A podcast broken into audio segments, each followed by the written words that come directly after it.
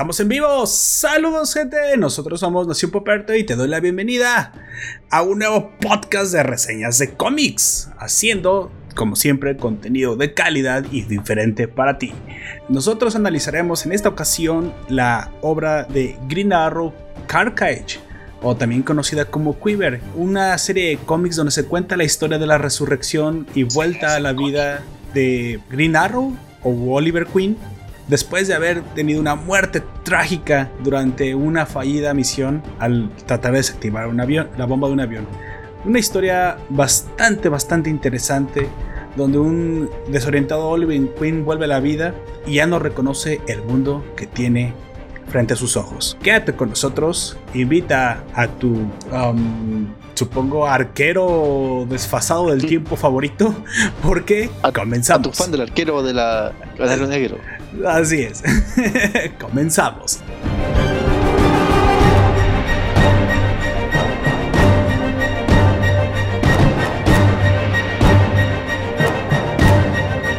Pues bueno, en esta ocasión estaré contigo, tu anfitrión, Lord Poperto, y me encantaría de una vez presentarte a mi coanfitrión de la, del sur del mundo. Por favor, Don Comics, preséntese. Un gusto a todas y todos eh, donde nos pueden escuchar y el momento que nos puede escuchar. Y hoy hacemos una reseña de cómics, como siempre poder hacer, pero del mainstream, mainstream norteamericano de los principios de los 2000, si es que de algo se puede rescatar de eso. Así es, es un cómic que tiene, ya tiene sus años, el, dos décadas, creo que ya tiene para dos décadas, sin embargo tiene historias aún muy vigentes y mensajes sociales que podrían ser eh, rescatados incluso hasta el día de hoy. Pues bueno, te recuerdo que estamos transmitiendo en directo por YouTube Live.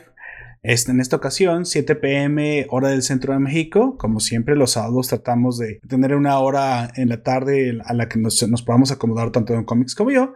Pero bueno, estaremos siempre rondando este horario. Así que no te los pierdas los sábados. Estaremos emitiendo ya sea el Noticiero de la Nación, o reseñas de cómics o cualquier otra cosa o experimento que se nos ocurra a Don Comics y a mí. Si te pierdes este programa en vivo, podrás disfrutarlo aún así en la semana editado en su formato podcast, en las plataformas que tú ya conoces, Evox, Anchor, Spotify, Google Podcast, y si quieres revivir el directo, pues te puedes reconectar también a este YouTube. Así que suscríbete, no te lo vayas a perder. Pues bueno, Don Comics, antes de arrancar, como siempre, le haré una pregunta que tenga que ver con la historia. Dígame, si usted regresara después de una década de estar perdido en el tiempo, obviamente habría muchísimos avances tecnológicos que ya no reconocería, los negocios de su colonia ya no serían los mismos, muy probablemente ni siquiera su casa, la calle, en una década y más hoy en día cambia muchísimo el mundo. Si usted volviera después de una década, ¿cuál sería el primer impulso que tendría? ¿Qué es lo primero que cree que haría? A ver, ¿qué haría? Um, Sinceramente, le tendría menos, menos, miedo, menos miedo al test de Lisa. ¿Al, qué, perdón? Al, test de Lisa. bueno, pero en el supuesto de que eh, se diera cuenta, pues que eh, no es su tiempo, pero aún así tendría que ir a probar algo. Obviamente, vamos a, quitar las urgencias sexuales de lado. Digo, viajó en el tiempo, no, no salió de la cárcel. Pero, o sea, probar su pizzería favorita, ir por una cerveza inmediatamente, tomar su vino chileno favorito. ¿Qué le gustaría hacer? ¿O ponerse al día con la tecnología? Em, me imagino que compraría los Tuve la, respuesta, la, respuesta necesaria. Compraría los tomos que no hubiera podido. Excelente respuesta. y muy esperada de un coleccionista de cómics. Pues ahí lo tienen, gente. Creo que yo me voy a ir por la comida. Creo que inmediatamente iría a probar la comida de nuevo. O, no, de hecho, bueno, no, no, estoy, diciendo que estuve perdido, ¿verdad? Pero podría ir a buscar los restaurantes que conozco y muy probablemente algunos sí los encontraría, algunos no. Y probaría nuevos restaurantes, probaría nueva comida, probaría nuevos lugares para salir. Supongo que pues no me quedó otra cosa más que ponerme al día con el ambiente, con el lugar social en donde yo vivo. Pues bueno, esa es la... Eso es lo que le pasó justamente a este Oliver Queen en esta historia de Green Arrow Carcage o no sé cómo se pronunciará, pronunciará eso, Carcage, o también... Me parece que en, inglés es quiver. Sí, en su traducción al inglés es quiver, que literalmente significa la cesta de, de, flechas que trae en la, en la, espalda. Eso tiene un nombre que en ese momento. De carcaja, pero tiene, tiene otro nombre también. No, no, ese nombre ah, ya lo conocía, pero tiene otro, otro nombre, pero en este momento no lo recuerdo.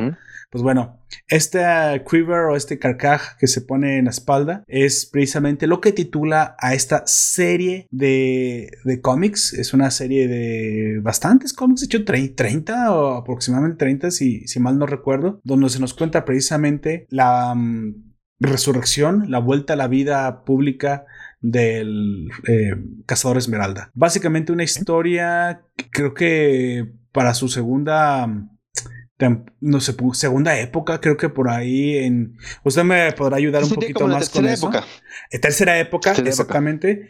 Y precisamente quería eh, ahondar un poquito en esto más y que usted me explicara un poquito más qué significaba esto de las épocas de Green Arrow, porque obviamente yo quedé un poco como confundido. Cuando comencé a leer el cómic, más o menos me sitúan en el tiempo en el que está sucediendo esto, pero obviamente había cosas que yo no sabía. Esto, para los que no sepan, esto fue después de la muerte de Superman. De hecho, eh, hay cosas que aunque no seamos muy seguidores de, los cómics, no, no, importa que no lo seamos, eh, nos, nos, damos cuenta automáticamente por, por los eventos que se narran. Y esa es mi idea, ¿no? Que este podcast no solamente lo pueda escuchar un súper fanático y estar o no de acuerdo con nuestras opiniones acerca de lo que sucede en las obras, sino también una persona que no conozca tan a fondo la historia de, Oliver Queen, pero que en rasgos generales le podamos contar más o menos en qué momento se sitúa del universo DC. Eh, no debe ser demasiada, demasiada información. Como dije, después de la muerte de Superman, él sufre supuestamente una muerte y todo el mundo ya lo creía este, para siempre eh, difunto, sin embargo de repente aparece por ahí perdido y, simplemente no recuerda nada de lo que pasó en la última década, ya saben, esas resurrecciones milagrosas. Sin embargo, es todo lo que debemos saber, pero bueno. Ya, ya ahorita Don Comics que nos ahonde un poquito más un poco del contexto histórico tanto de los cómics, de la misma DC en aquel entonces y por qué se tomaron esas decisiones creativas, que creo que a veces también es lo más importante acerca de, de conocer de estos materiales, ¿no?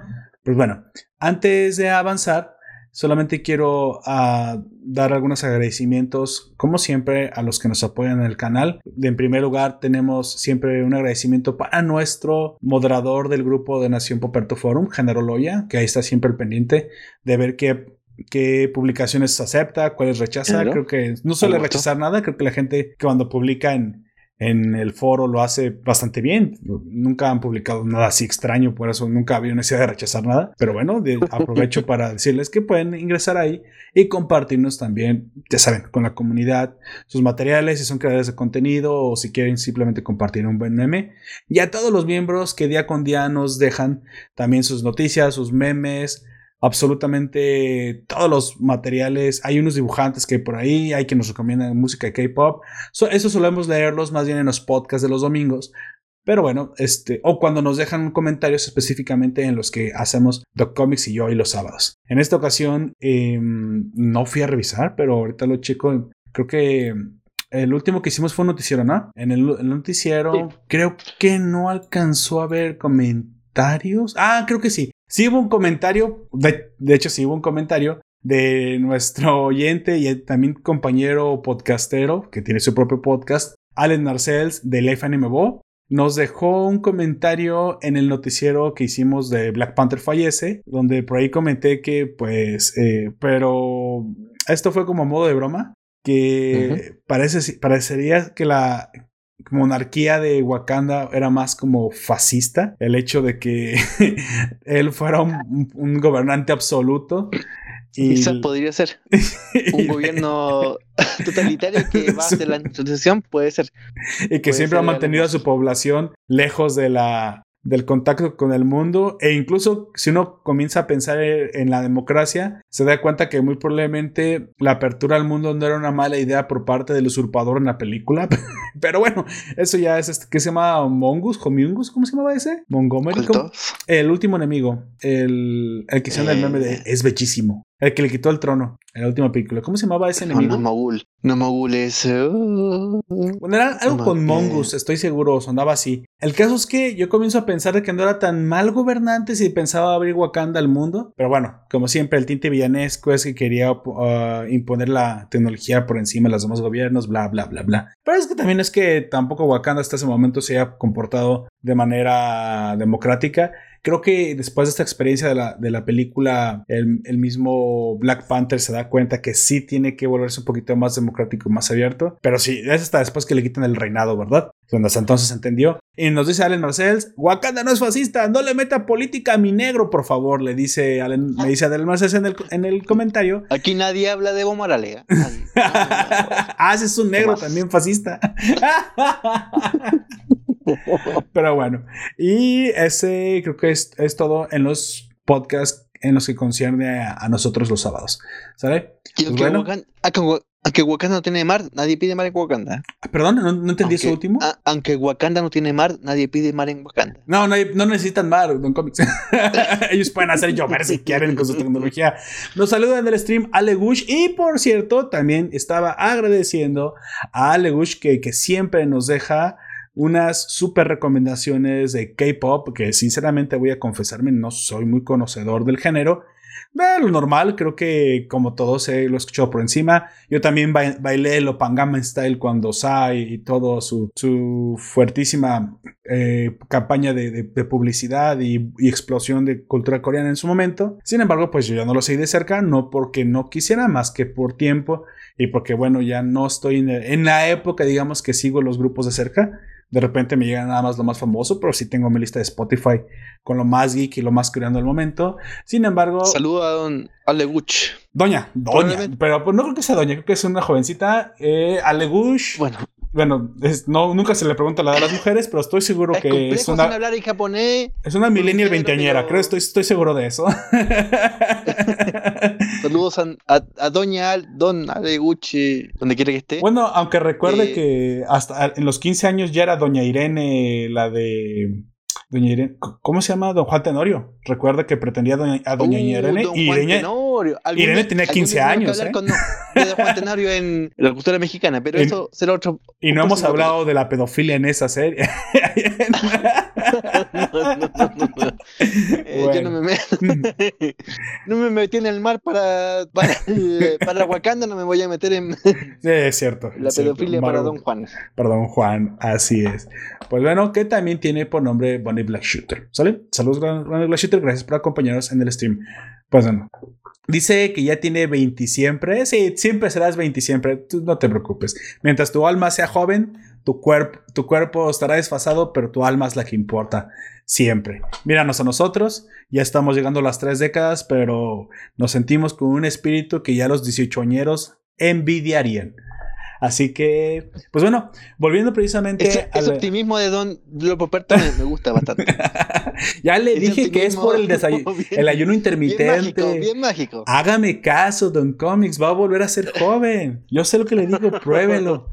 Yo, yo me sentía morir hace mm, tres meses, hace un cuarto de año ya estaba pensando en, en sinceramente ya colgarlos, no colgar los tenis de morirme, porque ¿qué significa colgar los tenis? Sino en ya pintarme hasta unas canas, porque por alguna razón no me salen canas, afortunadamente soy de esas personas, pero me sentía, me sentía cansado y, pero me di cuenta que no, no era ni la edad, era, era mi ritmo de vida y más que nada mi alimentación. Creo que todo el tiempo la- las personas debemos eh, siempre preguntarnos lo que hacemos todos los días. Hay cosas tan básicas como nuestras rutinas diarias que creemos que, como las tenemos de niños son buenas, pero hoy le digo, o sea, comer cereal con leche en la mañana se ha demostrado que es uno de los más grandes venenos de la vida. Y hace 20 años, desayunar cereal con leche era visto como un desayuno sano. Hoy sabemos que eso es literalmente querer matar a nuestros jóvenes de diabetes. Le estamos metiendo lactosa con azúcar y, carbohidratos en las mañanas.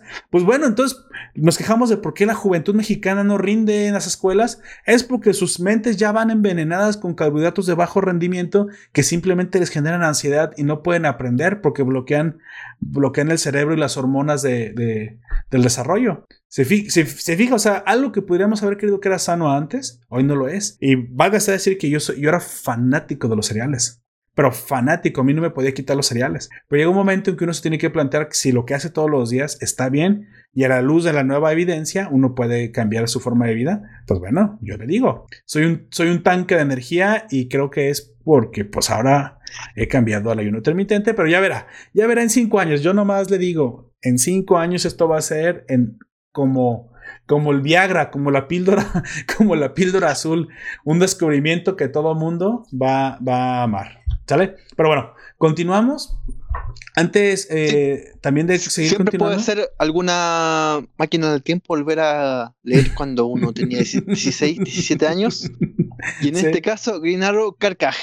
Así es. En este caso, Green Arrow Carcaj. También te quiero mencionar. Oh. Antes que se me olvide, a que visiten el canal de YouTube de Comics Aquí Ahora, donde hace reseñas de cómics físicos.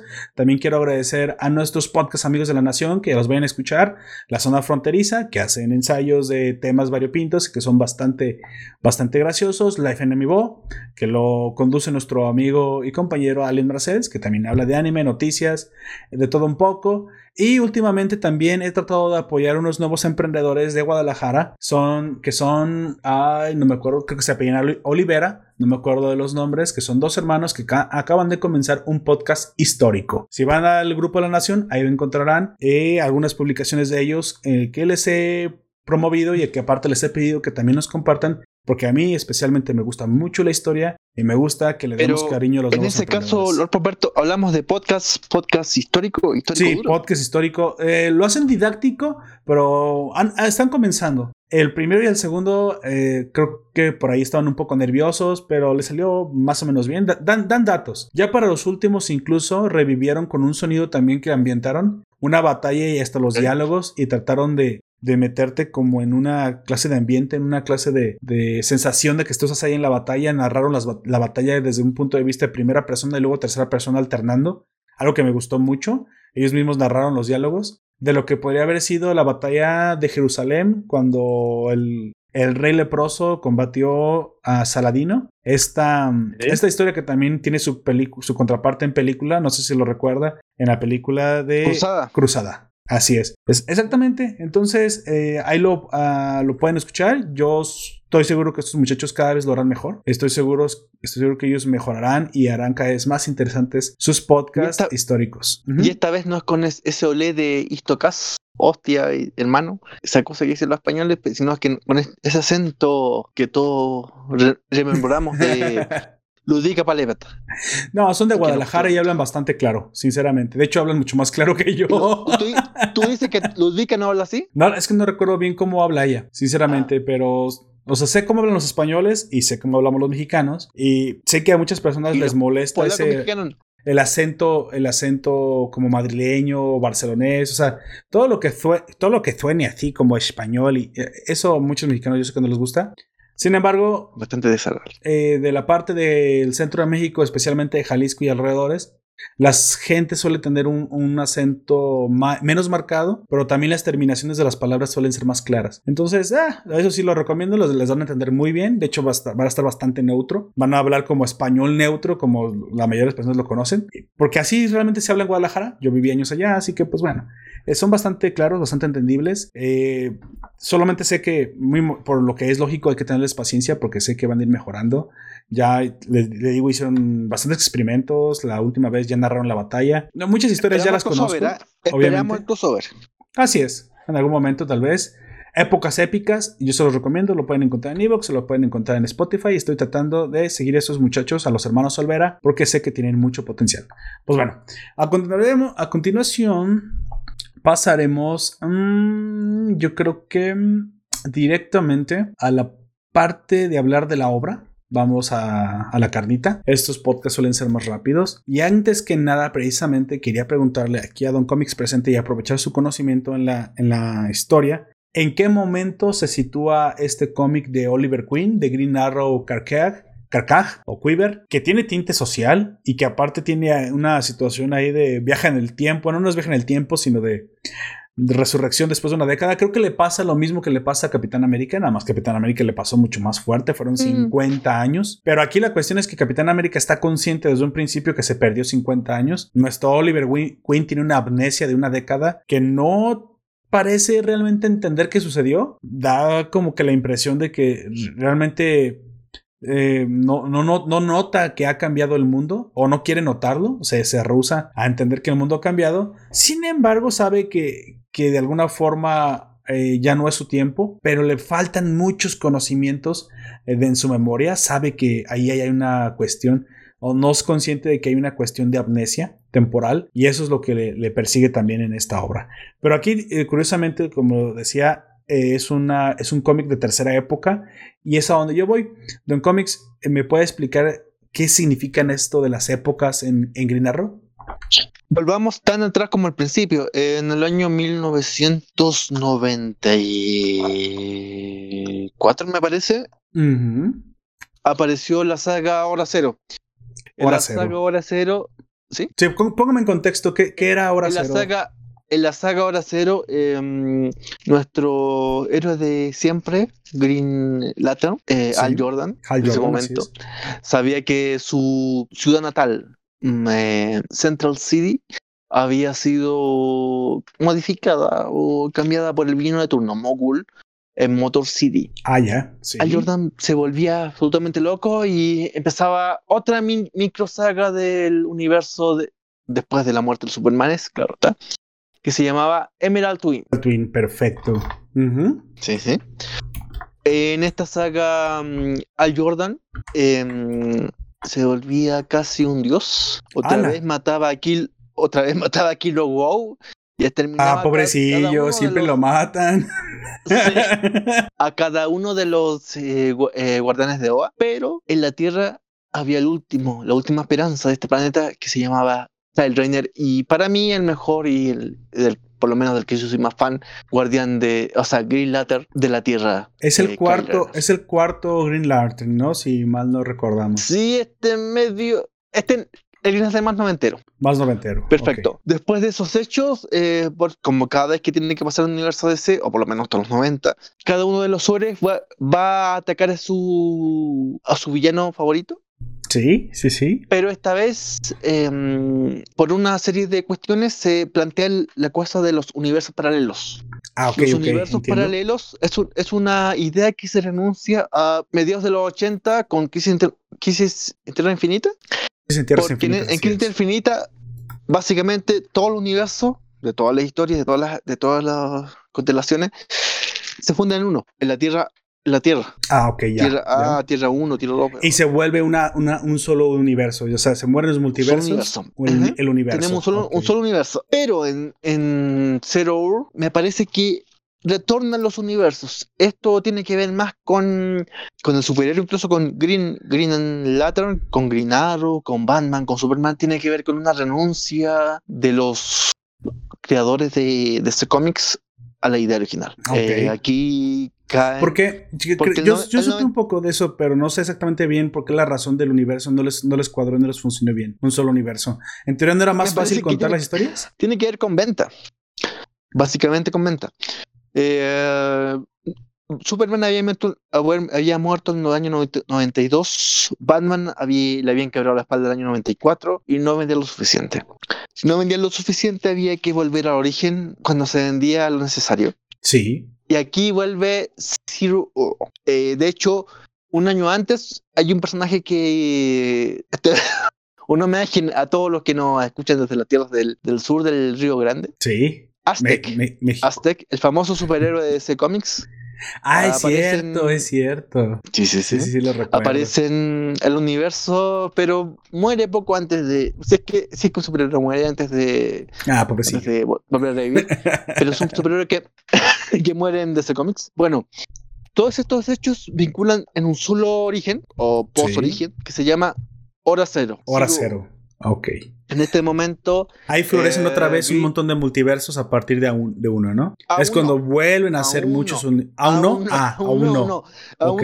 Los recuerdos de un pasado, de un pasado, de un pasado profundo, un pasado. Aquí todavía es un solo universo unitario. Posible, sí. Van al, al, al lugar donde están. Sí. Recomiendo leer los, los cómics de Batman antes de Hora Cero, son imperdibles. Ah, Mira, los cómics que más me marcaron son esos cómics de Batman antes de Cero, donde, por ejemplo, conocía mm, eh, Bat, Batgirl. Batgirl, en, cuando era Oracle. Oráculo, en la silla de ruedas veía su oráculo del, del presente, del año. Hablamos de 1994. Es cuando yo había quedado en silla de ruedas por culpa del cómic, de, del guasón en el cómic de Killing Joke, ¿verdad? Del amor, del macho del amor. Em, Ahí todo tenía coincidencia y tenía coherencia, parece ser, en esos tiempos. Todavía. Sí, me, parece, que estoy demasiado viejo para hablar. Sí, tiene razón. Porque ya ahora hablamos de cualquier cosa. Pero hablaremos del multiverse alguna vez de Grant Morrison. Pero en este momento hablamos del, um, de la um, historia consecutiva del universo DC. Así salvo que sea un World, y cuando hablamos de Elseworld, World, le diremos Elseworld. World, aquí. Pero en este momento, eh, los, los cómics previos a, Hora Cero de Batman son imperdibles. Y los lo recomiendo si usted lo puede leer en el título original y si usted lo puede leer en la edición Beat, sí. editorial Beat, que fue la, como hablábamos en algún momento, es la editorial mexicana de, de, de Velador la, la, editorial mexicana que todos leímos, por lo menos aquí en el sur del mundo. Sí, y sí, que Roberto leyó en su, en su edición de La muerte de Superman, pero de esa, de esa, historia. No, es una triste historia. ya, Don Comics, ya, por favor. ya, vieja bueno, historia. Muy, es muy triste. En, en, ese momento hay un quiebre en el universo de ese cómics. Ah, ok. Y mm, este Green Latter al Jordan es Parallax. Uh, es cuando se vuelve el villano del universo, entonces. Sí, sí, sí. Y este villano es herido por su mejor amigo. Hablamos, en otro episodio, hablamos de ese Latter y Adams de Neil ¿Se acuerda cuando hablaba de, de Sí, sí, sí. Hay un guiño también a Daniel O'Neill. Claro, le traen al, mejor amigo que es, eh, Recordemos que durante mucho tiempo esta pareja verde eh, se dedicó a luchar contra los problemas sociales de la época. Era, era el momento en el que DC quería un poco el mercado que Marvel había obtenido al traer eh, a los superhéroes al nivel de calle cuando en lugar de preocuparse por una invasión intergaláctica y cósmica, se preocuparon por las drogas, por la prostitución, por los problemas sociales de la pobreza. En su momento la respuesta de DC fue precisamente unir a Green Lantern y Green Arrow con ya no contra Parallax, ya no contra ningún supervillano cósmico, sino contra la pobreza, contra las malas compañías, contra las drogas en la juventud. Sí, este, este fue... Sí, sí, dígame. No, por favor. Y ese, fue precisamente el pasado del por qué eh, Hal Jordan y Oliver Queen, o sea, Green Arrow y Green Lantern, llegaron a ser tan grandes amigos que hoy para muchos pues no parece pintar ni siquiera en el, en el escenario, sobre todo los que nada más conocíamos las series, ya que obviamente Green Lantern no fue retomado en las películas recientes del universo de DC y tampoco, y, tampoco Green Arrow, y en la serie de Green Arrow tampoco se hizo siquiera una sola referencia a la amistad que se tiene con, con Green Lantern. Sí, ese, en, en ese universo Green Lantern, bueno, ni siquiera Batman pinta, menos Green Lantern. Entonces, pero tienen un pasado junto en los cómics donde incluso llegaron a ser los mejores grandes amigos. ¿sí? Peleando contra el crimen, contra el crimen de a pie, contra el crimen de a de veras, contra el crimen de, de asalto en el transporte, transporte público, de ese tipo de crimen estamos hablando. Y mm, bueno, esto lo contamos en su momento en el especial de Neonio. Exactamente. Pero volvamos a 1996. Eh, de esos cómics tenía que contar una nueva historia. Bill ah, Latter al Jordan, porque mm, Kill Rainer, nuestro mejor Bill Latter, estaba en la Tierra. El Latter al Jordan volvía a ser un villano repentino ah, disculpen por ser el, el, spoiler, pero en hora cero, ¿quién usted lo hágalo, usted hágalo. su viejo amigo Green Arrow. Así es. Y que también se, menciona en este cómic. Un simple humano detiene a la entidad Parallax. esto es una, una, previa de 6, 7 años antes. sí, es que sin esta, sin esta previa no se puede entender esta historia de Carcaja, así que es parte, es parte de la historia, de hecho. La misma historia de Carcaj no es tan compleja. Es más complejo entender el momento en el que está sucediendo todo esto y por qué el. ¿Cómo tienen un nombre de llamar? ¿Cómo se llama cuando alguien no, no se adapta a su ambiente, su choque, choque cultural, más o menos. Tiene algo así, un shock, un shock cultural con el presente. pero se tiene que entender de dónde viene Green Arrow y qué es lo que venía viviendo. Él había vivido haber detenido a su mejor amigo Hal Jordan y el haber sufrido una muerte pues traumática básicamente. Pero bueno, estábamos precisamente cuando Hal Jordan es detenido por su mejor amigo Oliver Queen. Sin embargo, resucita de alguna forma y ahora Hal Jordan es un héroe arrepentido que merece una segunda oportunidad al menos eso es lo que opina Superman. Sin embargo, Batman lo quiere colgar de las pelotas. Pero bueno, afortunadamente parece que Superman sí le da la segunda oportunidad a Hal Jordan y por eso todavía tenemos linterna verde. ¿Me equivoco, Don Comics? Superman sí le da la segunda oportunidad de redimirse después de haber, pues básicamente asesinado a Kilowog otra vez. bueno, Don Comics, siga por favor. Don Comics, bueno, Don Comics. no se crea, Kilowog no debería morir. Parece que, ah, oh, perdón, parece que Don Comics tuvo una parada técnica. Bueno, continúa. Precisamente eh, este es el momento en el que nos situamos. Parece ser que a partir de aquí Green Arrow eh, se junta un poquito más con la Liga de la Justicia. Nunca se sintió tan a gusto haciendo las misiones superheroicas. En sus mismas palabras, de su misma boca, dice que el juntarse con la, con la banda del azul, refiriéndose a Superman, Nunca le dio demasiado placer. Para él el placer era más de dedicarse a combatir la injusticia social en la calle. No se confundan, de repente me da la impresión que Green Arrow, Oliver Queen es un justiciero social muy a lo progre, pero eh, tiene parte sí, parte no. Más, más que nada, creo que se dedica a ver la injusticia para los más desprotegidos para aquellos que no reciben protección alguna de, del Estado o de la justicia por su falta de recursos o por el momento en el que están desvalidos. Es más como lo que se dedicaba a hacer Batman. Eh, él viene a reemplazar precisamente esa faceta de justiciero social en la calle de Batman, ya cuando se dedicó a perseguir, eh, pues, criminales de mucho mayor rango y mucho más alto perfil, eh, se descuidó esta, esta faceta justiciera y creo que Green Arrow viene a suplantar ese, a ese Batman más humano, más cercano al, al. Así que ese es el, momento en el que se encuentra Green Arrow. ya volvido en cómics, él nos dirá precisamente entonces qué sucede después de que, bueno, Hal Jordan es detenido por su mejor amigo y ahí, y ahí todavía estamos en la reconstrucción del universo. ¿No es así? Sí, así es. Y en ese momento em, tenemos hora cero. Al Jordan vuelve. Parece que en algún momento es eh, un poder más que un superhéroe en la Tierra. Hablamos del universo de ese, claro está.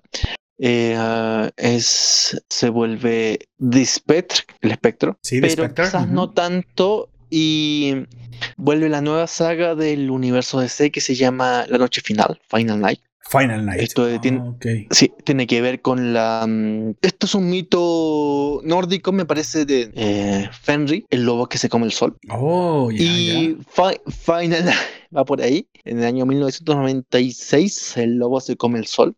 Y los superhéroes de ese cómic em, caen ante este lobo que se come el sol. Vaya. Y si hablamos de la um, teogonía de ese cómics, el principal superhéroe de ese cómics depende del sol, Superman, que es como una especie de deidad de... Ah, latino, ok. precisamente, entonces estoy cayendo. Miren, antes de continuar, saludos Juan José. Saludos, gracias por estar en el stream. Este, por eso cuando comienza esta historia eh, de, de, Green Arrow, tenemos una conversación muy icónica al principio de, este cómic, unas cuantas páginas entre Superman y Batman. Me parece bastante graciosa la conversación, le digo porque Superman dice, así que esto es el frío, y dice Batman, ¿qué? ¿Nunca había sentido frío? No, bueno, sabía lo que era en teoría, pero jamás había sentido frío. Curiosamente, pues, pues porque eso es un superhombre, ¿no? Entonces dice Batman, ah, lo que es tener superpoderes y ser inmune. Sin embargo, ahorita lo estás sintiendo, órale, y, aparte no solamente lo estás sintiendo, estás teniendo muchas de las debilidades que tenemos los humanos. Bienvenido al lado mortal, Clark, porque el sol precisamente ha perdido su brillo. Yo no entendía el momento histórico, por eso de hecho sabía que usted me lo iba a contar. El momento histórico en el que se está suscitando esta, esta historia de Green Arrow es al mismo tiempo un momento en la Liga de la Justicia en el cual se está tratando de resolver el problema de que el sol está negro. se ha perdido la... No está completamente negro, pero se ha perdido mucho de su brillo. Superman está reducido, incluso siente frío. Se imaginan para que Superman sienta frío lo mucho que se ha reducido el, el brillo del sol. Y aquí tienen una plática precisamente diciendo que hablan un poquito sobre Hal Jordan, de que Batman realmente no le hubiera dado una segunda oportunidad después de haberse vuelto Paralag y matar al pobrecito de Kilowog otra vez. Es como el Kenny de DC, hijos de puta, mataron, mataron a Kilowog. Y Clark Kent es más de no, mira, Batman, es que si, si hay que dar una segunda oportunidad a las personas, él se arrepintió, ya no es Parallax, ya, ya se volvió bueno, revivió y ya es un buen linterna verde. Y otra vez este Batman, no, a mí solamente me importa la justicia. Y dice, me pareció muy gracioso que dice Superman, ah, no, ya recuerdo, ya había sentido frío antes. ¿Así ¿Ah, cuando Cuando converso contigo. Me parece muy graciosa la, interacción siempre de esta dupla, el Sol, el Jin y el Yang. Sin embargo, ese es el momento, digamos, histórico del universo en el cual se suscita la temporalidad de este cómic de Green Arrow. Sí, solo, solo nos muestran, yo creo que esa conversación para situarnos temporalmente, ¿no es así, Don Comics? Sí, sí. 1996, porque un año antes había muerto mm, Green Arrow. Sí, de hecho. ¿Cómo murió? La explosión de un. ¿Mm?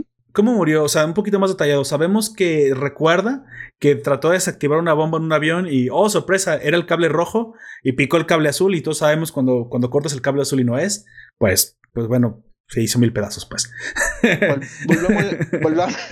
Volvamos, al origen. En algún momento en este podcast y que solicitamos rever o recomendamos rever, hablamos de Green Arrow, el arco del cazador o reescuchar, así es. Ah, buenísimo ese. perdón, escuchar. Eh, la mirada al cazador o The Longbone Hunter. The Longbone Hunter, así es. Em, en ese um, cómics hablamos de un año cero del Green Arrow después de Crisis Tierra Infinita. Ajá, después Ese año cero se, este, ¿sí?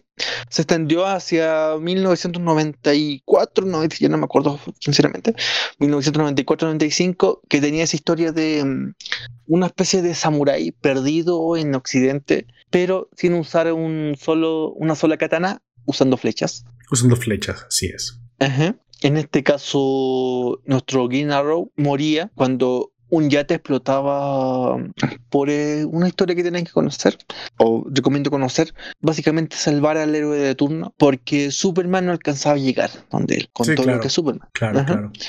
Entonces, ahí moría Green Arrow, eh, este mm, hijo que tiene que se llama Connor, Hanar Connor, Han Connor, ah, se me olvidó, eh, pasa a ser una especie de New Titans. Eh, es el nuevo Flecha Verde, aparte. Él crece para ser el nuevo sucesor de, sí, sí. de Green Arrow. Eh, así es. Este, me parece que tiene que, tiene que ver con que se venció básicamente la marca. El viejo Mike Grell, con todo lo bueno que es y todo lo genial que es, quizá ya a mitad de los 90 ya no era tan bueno. No, no le gustaba tanto al público de esa época. Claro. Eh, y en esa época apareció Hank Connor, que es un joven sexy adolescente no, no tan adolescente veinteñero, que se junta con la patrulla juvenil de ese cómics y ahí está el viejo Wally West, que no es tan viejo, pero tiene todavía 20 años. Claro, claro Y nuestro queridísimo Kyle Rayner. Ya es una triada donde sacan un. Kyle Rayner es el Green Latter de ese momento. Sí. Y sacan una triada, duran cinco, no, menos, cuatro, tres años. Hacen un, como un Titans 20, una, perdón, una, cosa así. Y de, y de ahí sale emanado este hijo de Green Arrow que luego toma el manto de su padre y trata como quien dice de, de reemplazarlo básicamente en todas sus funciones, en todo lo que él hacía que se le reconociera como el nuevo Flecha Verde. Ha leído mi idea, don Lopoperto. Ah, ok. Pero por, por ahí va. Eh, bueno, entonces hablamos de este Green Arrow que muere en 1995, me parece, 94. Sí, 95 tiene que ser porque. Mm, no, 94. 94. Superman muere en 1992. Batman muere. A Batman le quiebra la espalda en 1994. Y Green Arrow muere en 1994 al final. Aquí yo tengo una pregunta. Se supone que Green Arrow podía salvarse. No sé por qué demonios trataba de, salvar el avión, pero da la impresión en el cómic que Superman llega a tiempo y le ofrece llevárselo antes de que estalle. Básicamente le dice, deja eso, ya no pudiste desactivarlo, mejor salva tu vida, toma mi mano, vámonos de aquí antes de que sea demasiado tarde. Sin embargo, la necedad de, Oliver Queen lo lleva hasta el final y lamentablemente pues no logra desactivar la bomba y estalla. también estallando con Superman ahí, pero sabemos pues que a Superman no le pasa nada si estalla un avión. O sea, básicamente él es un mosquito, simplemente. Y, él se lamenta de haber perdido en ese momento a, Green Arrow. ¿Por qué lleva la necesidad de Oliver Queen a, este extremo?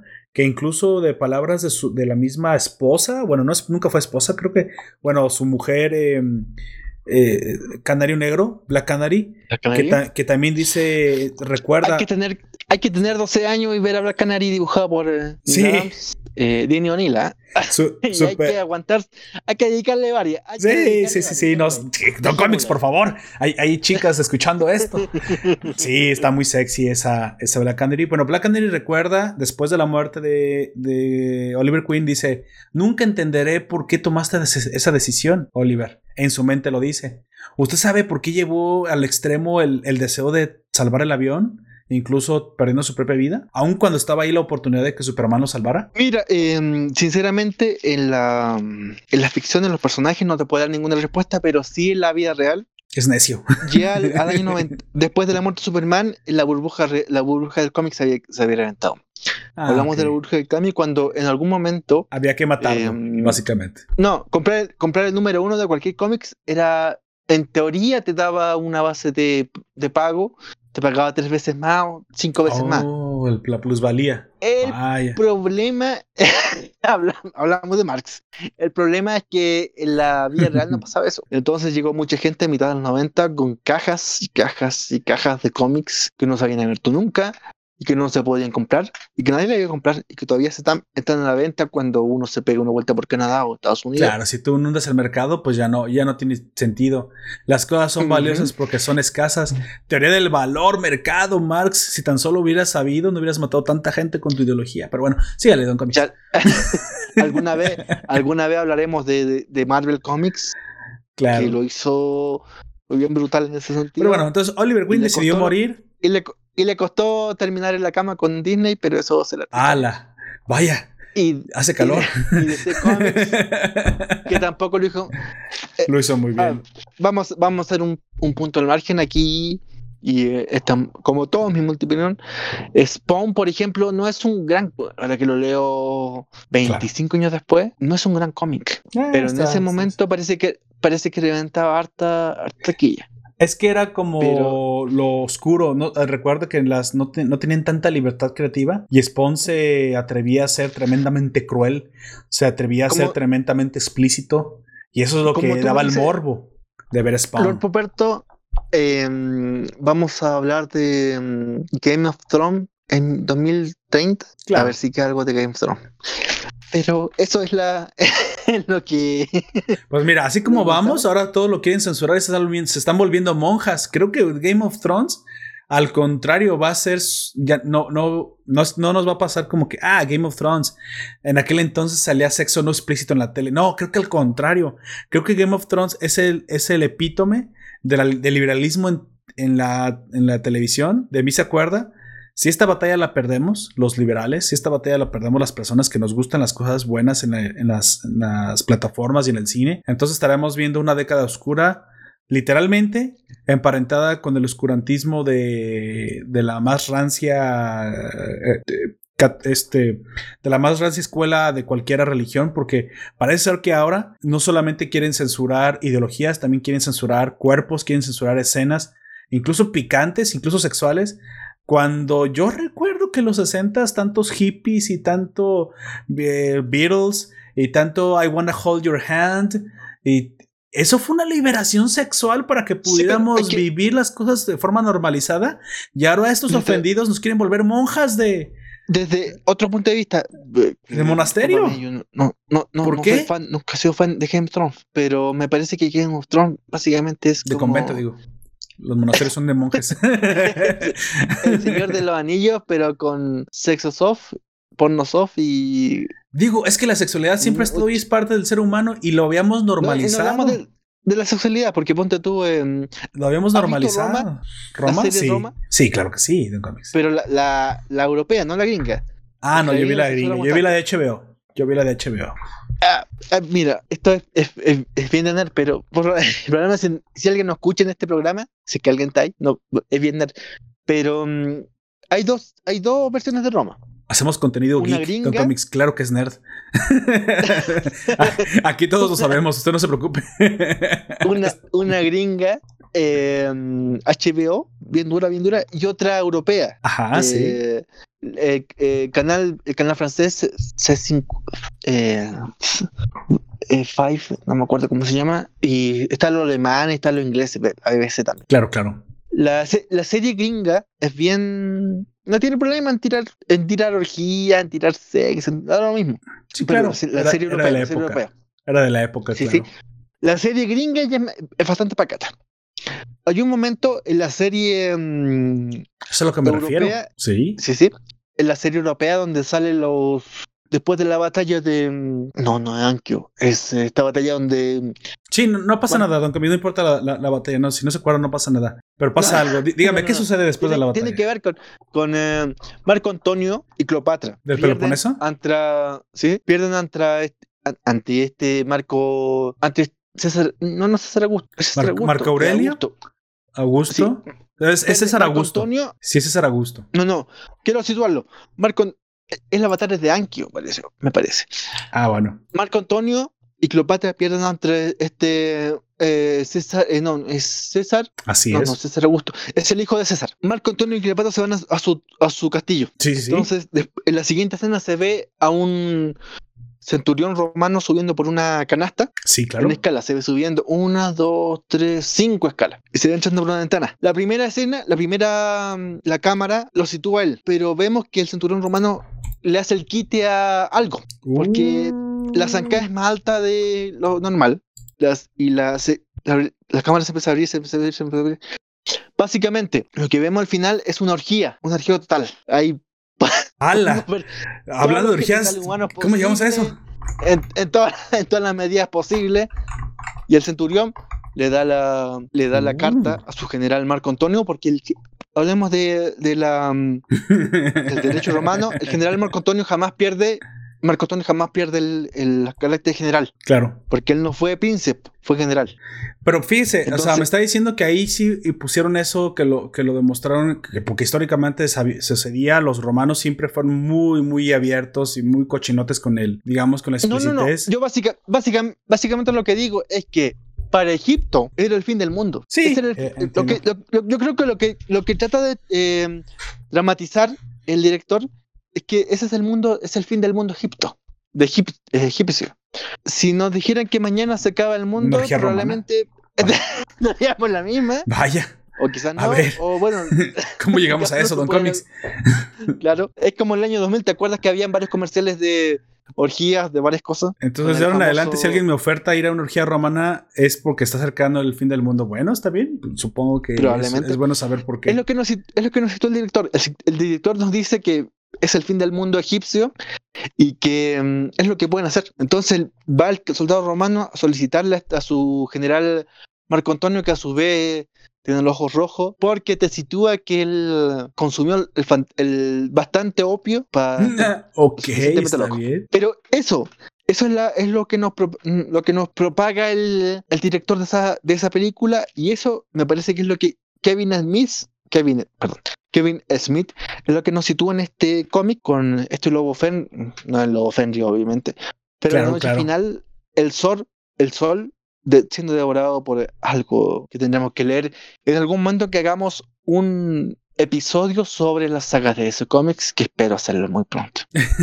bueno, me encantaría hacerlo. Como escucharon, Don Comics es un, es un erudito de la historia y no solamente de la historia ficcional. Me gustaría estructurar eso con usted porque también soy súper fanático de la historia.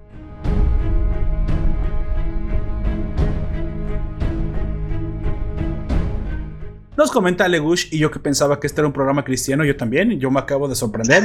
Sin embargo, como buen cristiano, por un lado rezo y por otro le pongo Jorge al niño, porque como sabemos, los buenos cristianos nos debemos de reproducir.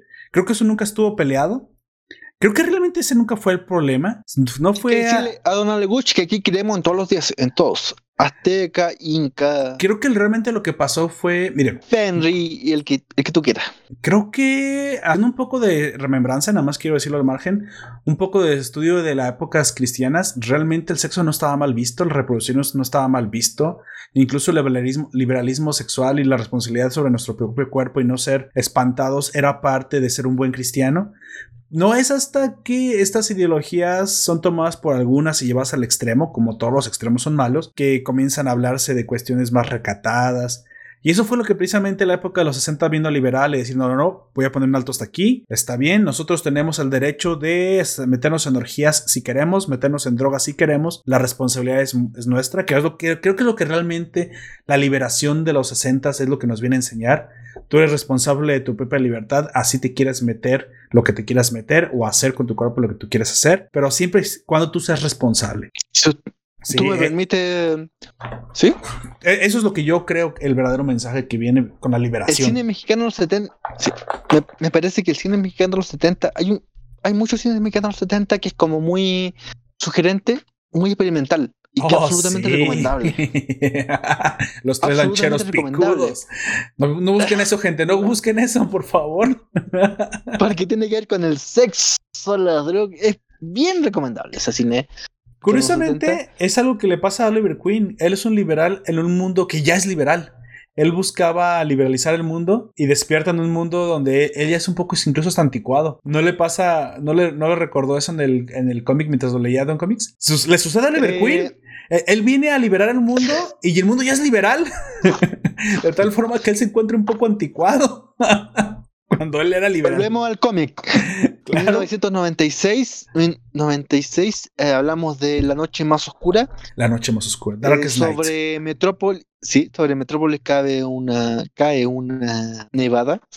Y uh. tenemos a Superman bastante debilitado como para que un, sol se lo coma a Fenry o el demonio que sabremos eh, cuando, cuando leamos esa, esa saga sabremos que se lo está devorando. Pero un, un eclipse total que dura más de mm, dos segundos porque eso dura lo que es total y Batman conversando sobre esta caída del héroe. Antes de eso, perdón, después de eso tenemos a Al Jordan tirando rosas en la tumba de su amigo Claro. Porque es un guiño al, fin, al final de esta saga. Y después tenemos a um, Connor Hack envuelto en la tumba, abrazando la tumba de, su padre. Oliver Queen. En eso um, han pasado seis años, desde el 2095 hasta el 2000, bueno, cinco, cinco o seis años.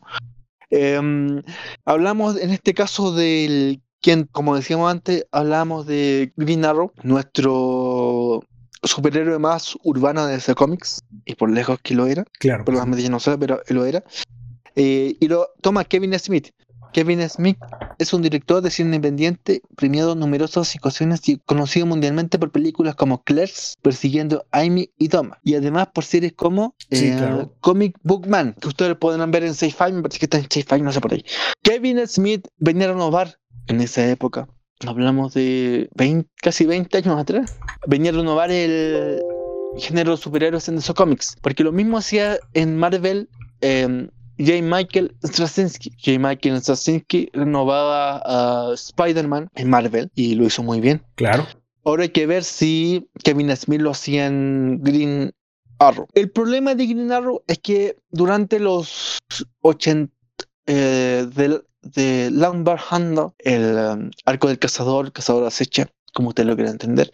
Después de Gris Antena Infinita, el gran, la gran fanática de Green Arrow había, había crecido en esa época. Claro. Entre los 1985-86 1994. Era fanaticada duro del personaje. Después de. Sus mejores esa historia, Sí, sí.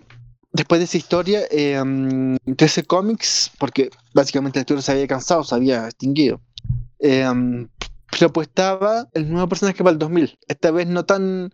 Recordemos ese viejo capítulo de Green Arrow, eh, The Lombard Hunt, o El Arco del Cazador, Cazador Acecha, perdón por lo en inglés, eh, um, que hicimos en esta serie, en, uh, en Nación Poperto. Claro, sí, sí. Ahí situábamos al personaje como un Robin Hood, bien urbano, bien oscuro, bien, bien Exactamente Seattle, la ciudad de Nirvana, por algo tenía esa simbología total y ese dibujo absolutamente Sí, ese, ese Longbow Arrow está muy bien dibujado, te da, te da la sensación de la decadencia de los 80, de los 90 de las ciudades gringas.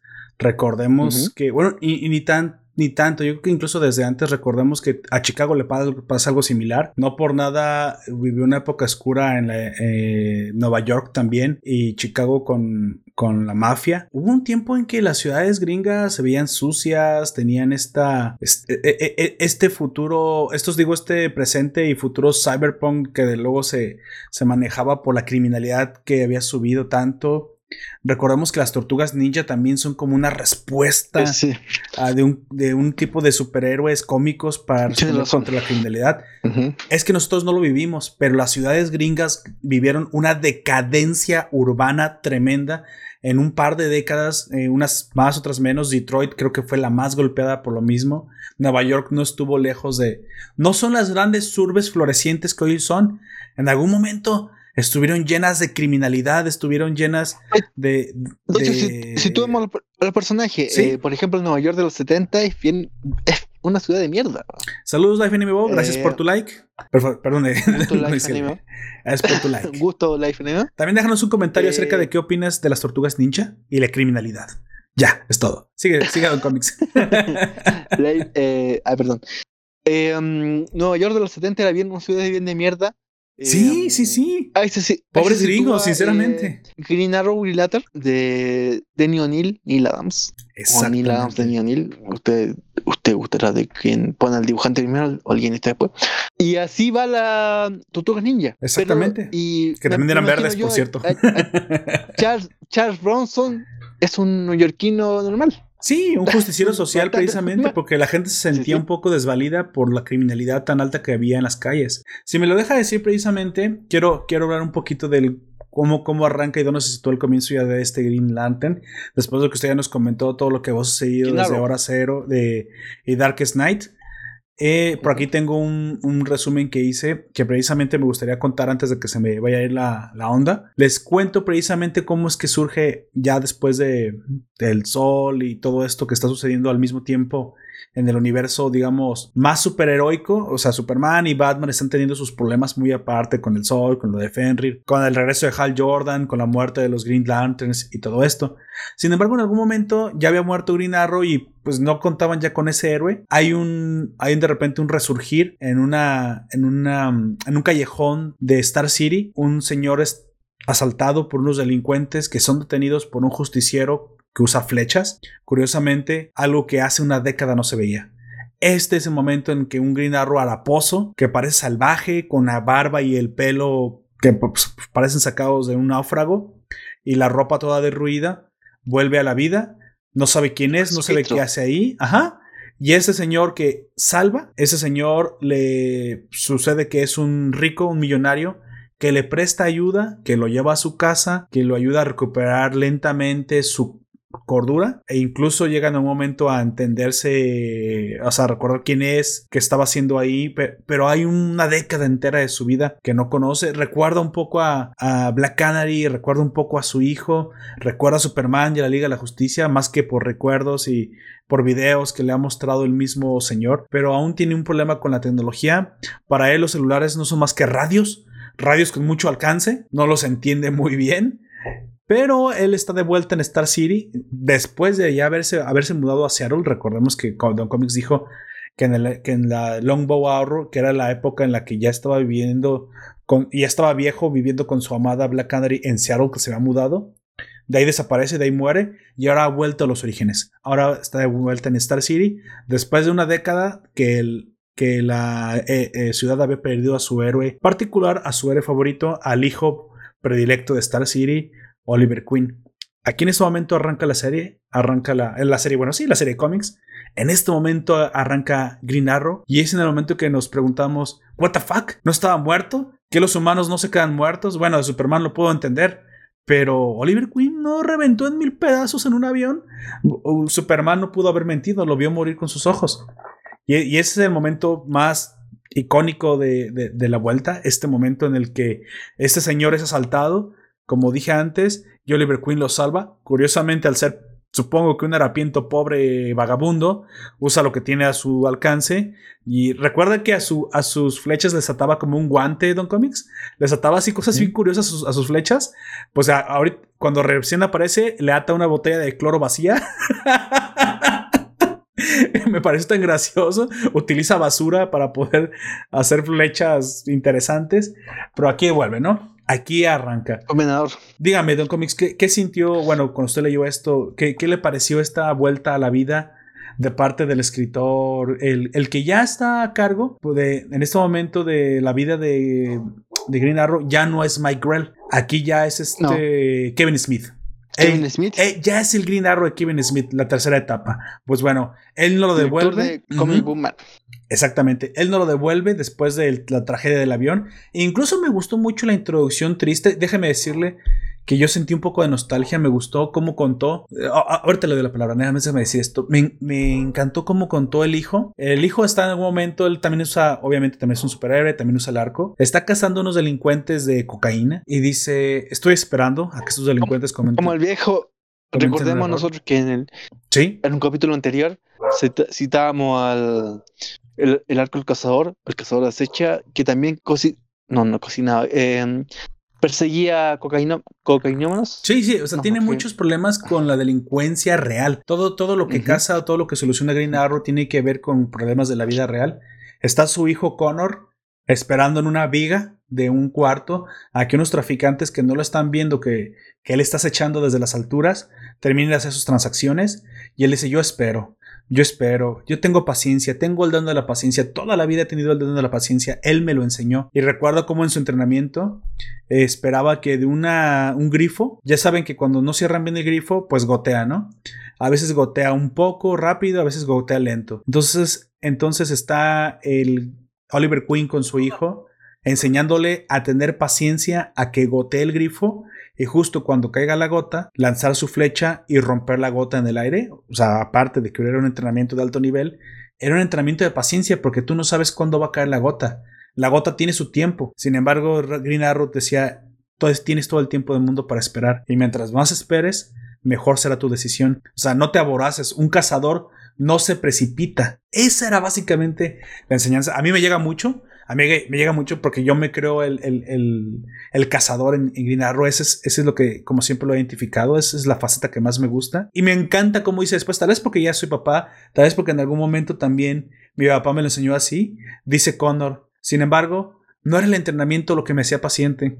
No era el entrenamiento lo que me hacía aprender a ser un cazador.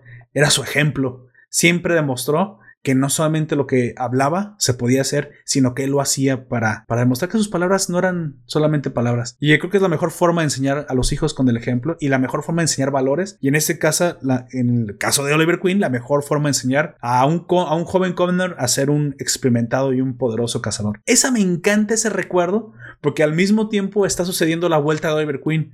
O sea, nos estamos, hablando de que hay mucha gente que lo extraña, que lo idolatra, que realmente es un héroe en su mente. Mucha gente, la misma, la misma Black Canary también tiene una historia similar cuando cuenta cómo estaba con él, cómo era un, un gran, una gran pareja, cómo lo quería, cómo lo enseñó a luchar contra las injusticias sociales. Y desde hace una década no lo tenemos con nosotros. Y pum, de repente aparece un vejestorio con una super barba, eh, ropa derruida, de vuelta. Dices, ¿qué acaba de pasar? ¿Vuelve? Ya te lloramos, ya, ya te enterramos. Hace una década yo te dejé flores en tu tumba. ¿Qué está pasando, no? Ese shock me gusta mucho. ¿A usted qué le parece? Yo sé que usted ha visto miles de veces héroes revivir. Yo lo sé, Don Comics. ha visto muerte, resurrección, muerte, resurrección. Pero especialmente esta. ¿Le pareció especialmente buena cómo la maneja Kevin Smith, Don Comics? Sí, mira, lo que hace Kevin Smith me parece lo, suficientemente bueno para mm, comprar el número el problema es que el dibujo de Phil Esther no es tan bueno. Sí, no es tan bueno. Kevin Smith es, hace, un guiño a las películas de siempre. Tengo un problema con Kevin Smith. Sí, no son tan buenos los dibujos. Ya, es un personaje de, de, la cultura pop. Y, mm, pero no, no, no, es un buen escritor de cómics, me parece a mí, ah. por lo personal. Él, ha escrito también en Daredevil, Daredevil, eh, Diablo Guardán.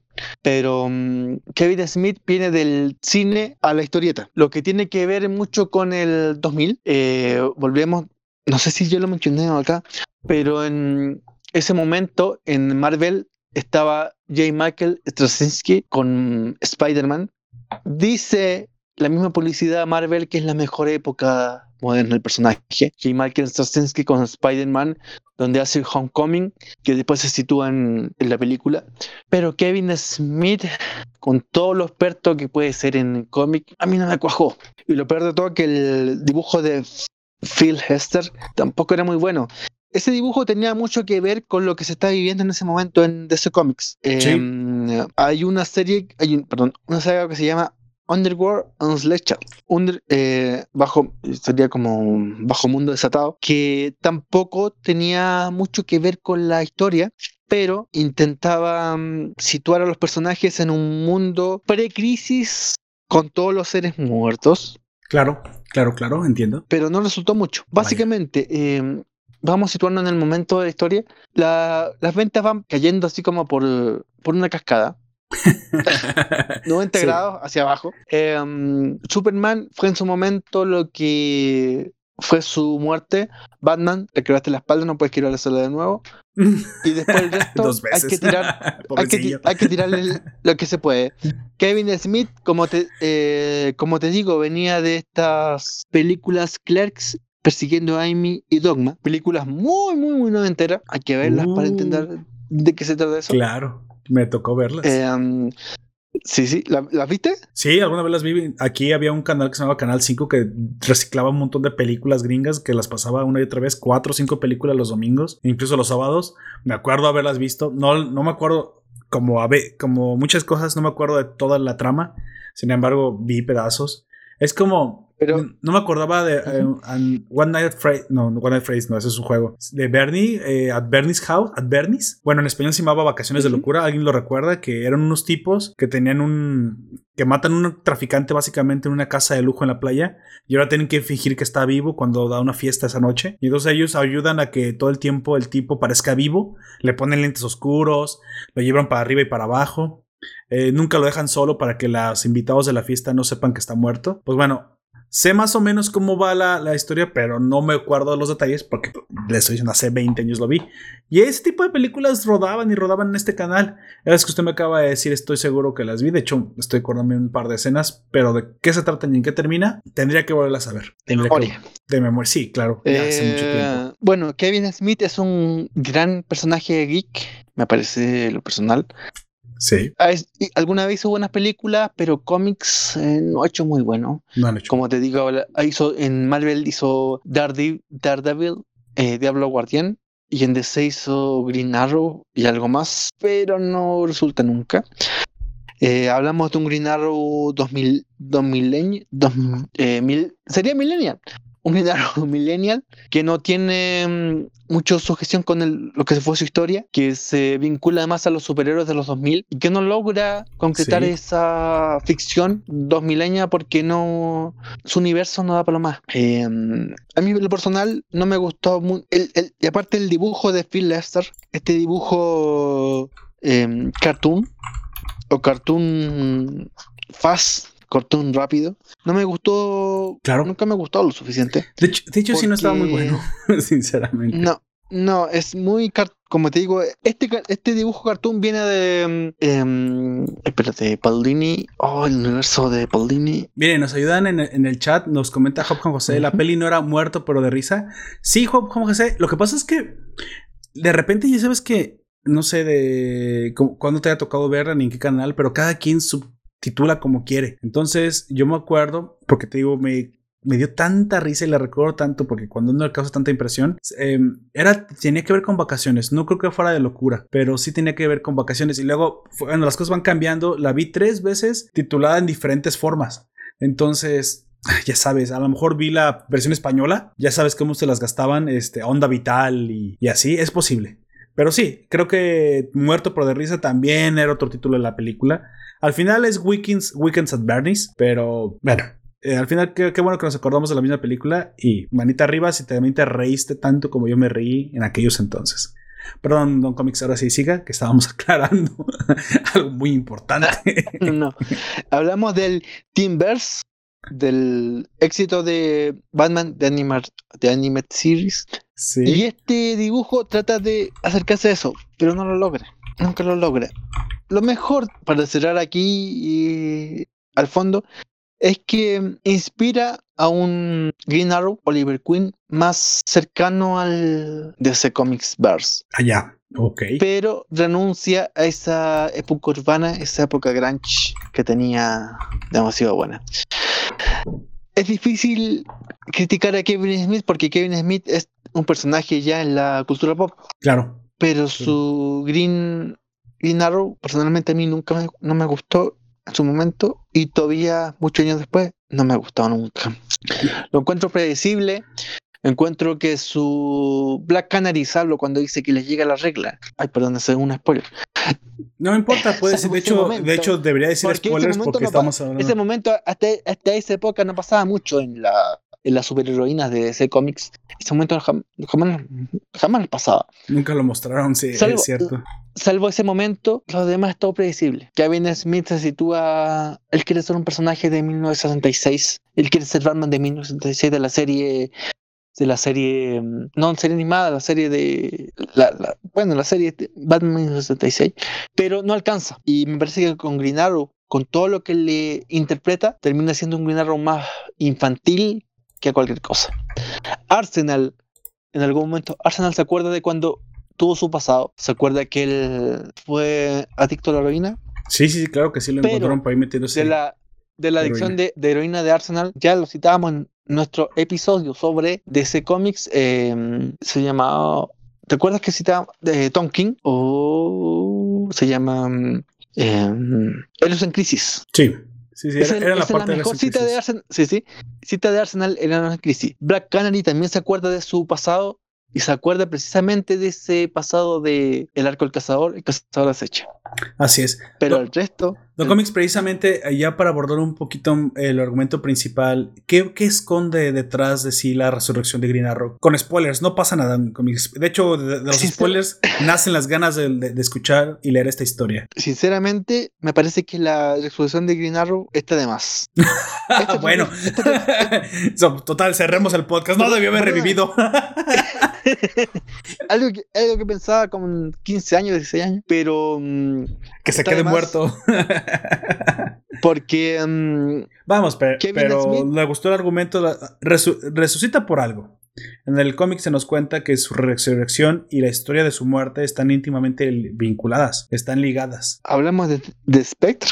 Sí, claro. Hablamos de Spectre. ¿Por qué? Ah, bueno, eh, ¿qué le parece? el personaje, el cajón desastre de, de esos cómics en ese momento. Dígale, a, los, a, los, oyentes precisamente una síntesis. ¿Por qué regresa Green Arrow? Que es lo que nos atañe en este cómics. ¿Por qué regresa Green Arrow y qué consecuencias tendrá? Digamos. ahí reducimos todo. Ok. Básicamente, como yo lo veo, Green Arrow regresa por una diferencia en la fuerza y tiene que volver porque. Necesitamos más Jedi verdes. los, malos ganan. Fenrir se come el sol. Fenrir pero come el sol. Green Arrow es suficientemente bueno para volver porque su amigo Green, Green Lantern Hal Jordan ha caído en desgracia. Exactamente. ¿Quién mejor para salvar a Green Lantern que Green Arrow, aunque esté muerto? Uh, disculpa, Roberto, pero me parece que no es el lugar para hacer spoiler, pero bueno, lo dejamos ahí. Ah, usted quiere, si quiere la conducimos entonces sin spoiler, ya para no, ah. para no centrarnos más en la, en la, no hablar nada más del, del argumento principal. Ok, ahí, lo dejamos. Bueno, básicamente ya lo escucharon. La historia va de que hay una resurrección de, de Narro, pero les voy a comentar que a mí me gustó mucho. O sea, sí, está interesante, más allá de los dibujos y que de repente es un poco irregular Kevin Smith. Eso es creo que es la forma más amable de decirlo, irregular. Sí es eh, épico, digamos. Voy a vincular esta palabra épica la forma en la que te vincula el por qué muere, cómo es que resucita y por qué resucita. Claro que la entidad Spectre que se ha vuelto Hal Jordan tiene mucho que ver. Tiene que mucho que ver que pues, el único capaz de resucitar humanos es un dios y básicamente Hal Jordan hace tiempo que se identifica como uno, aun cuando hoy ya está en es una fuerza en el universo. Ajá, es una fuerza en el universo. Pero la verdad es que, aunque Don Comics dice que está de más, es cierto que, que esta fuerza social en la que siempre ha creído, en la justicia social, No la justicia social entendida como lo que es hoy modernamente, eh, que es este redistribución monetaria, eso es una reverenda estupidez, eh, debate aparte, sino la justicia social sobre aquellos desprotegidos a los cuales la justicia no alcanza a servir porque no están en el momento adecuado, lugar adecuado, aquellos desvalidos o, que, están más en, en la vulnerabilidad, esos son los que protege Green Digamos, no quiero sonar un poco morboso, pero hace poco tiempo, no sé si usted lo vio, Don Comics, hubo un... Esta semana, en esas semanas en el Estado de México hubo una... Estado de México es una de las provincias más pobladas, la, provincia más poblada de México, básicamente el puro, la pura provincia llamada Estado de México tiene más población que muchos países enteros. Esta, no recuerdo exactamente la población. De hecho, realmente lo que está poblado es el Estado de México, no tanto la capital. La capital básicamente está, eh, voy a decir una barbaridad, pero podría estar vacía en comparativa la gran mayoría de las personas que trabajan en la capital, la gran mayoría viven en el Estado de México, eh, viajan todos los días a su trabajo en tren, metro. Algo muy similar a lo que puede pasar con New York, New Jersey y todo esto. Sin embargo, eh, la semana pasada vimos cómo una cámara de seguridad dentro de una unidad, una berlina de transporte público, era asaltada por un par de malhechores y simplemente un, em, un, pasajero simplemente es asesinado a sangre fría por uno de ellos, por sabrá Dios qué razón. Tal vez se tardó demasiado en darle su celular, tal vez no sacó la cartera demasiado rápido, sin embargo se nota en el video que él no estaba haciendo absolutamente nada, ni siquiera puso resistencia, estaba cumpliendo con, con su labor y el, uno de los malhechores le dispara a ese y lo mata. Y no solamente lo mata, se muere lentamente porque le disparan al abdomen y, y lo deja herido, pues básicamente agonizando en el piso de la unidad mientras se burla de él. Da un coraje y una impotencia, sinceramente. Cualquiera de nosotros que no tenga sangre fría sentirá ganas de estrangular a ese tipo con sus propias manos. Es, es, es en serio, la, la, no, no, justifico el linchamiento, pero entiendo por qué también en las semanas pasadas los, los pasajeros de, este, de estos mismos tipos de unidades en, el misma, en la misma provincia lincharon a un asaltante con sus propias manos a golpes. entiendo por qué. No creo, no creo que sea el acto de frustrar el, el, el asalto, sino ya el ambiente en el que se viven. Entiendo, no los justifico otra vez tomar la justicia por propia mano. No debería ser la, la justicia que tomáramos, pero entiendo por qué lo hicieron. Hasta cierto punto se, se puede sentir un poquito de empatía al vivir así. Y es, y es, eh, es algo, o sea, obviamente esto no me pasó a mí, pero me, me puedo empatizar con la gente por qué al ver de la sangre fría con la que mataron a alguien por 200 pesos, porque eso fue lo que al final le toca de ganancia al asaltante 200 mugres pesos que valga tu vida por un tipo que simplemente trae una pistola. De otra forma, obviamente no habría o sea, los asaltantes traen un arma. Creo que es algo que le quiero decir a las feministas, estas radicales de tercera ola, que nos están matando también a los hombres. Es la delincuencia, la delincuencia no tiene género, las, las armas son neutras. Los delincuentes siempre traerán armas y ya no importa si eres un hombre. Las armas reducen cualquier fuerza física a cero, a nada. Básicamente tendrías que ser Superman. Y eso también le estaba pasando a los gringos en algún momento.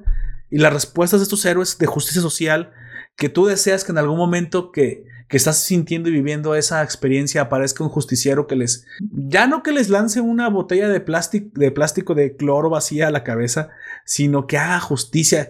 Y en algún momento entiendo por qué esta venganza pública, este linchamiento, por qué tomar una vida, una vida que tú consideras que ya no vale, que es la del delincuente. Y yo estoy de acuerdo. Yo estoy de acuerdo. Cuando, cuando esas personas ponen en riesgo tu vida, que es infinitamente más valiosa, tú no sabes si ese chavo, su mamá dependía de él, su familia dependía de él, qué hijos dependían de él, 25 años, 27 años. ¿Quién es él para cegar su vida? Nadie, no es absolutamente nadie. En el momento que él apunta su arma a otra persona, él ya no vale nada. Matarlo a él sí es probablemente mm, ah, mucho menos, mucho menos importante. No, no, yo no tendría absolutamente ninguna cuestión de, de problema psicológico acabar con la vida de una escoria así. Sus vidas ya no valen. Pero lamentablemente sus vidas ya no valen, pero la tuya sí, y ellos toman la tuya. Entiendo por qué la necesidad en la psique de la población de tener héroes sociales. Eso es lo que viene a cumplir Guinarro. Eso es, es lo que siempre es, ha sido su, su punto. De hecho, si vieron la serie de, del, del Arrowverse. Básicamente es lo que te cuentan, que él viene a proteger a los desvalidos, a los que están en vulnerabilidad.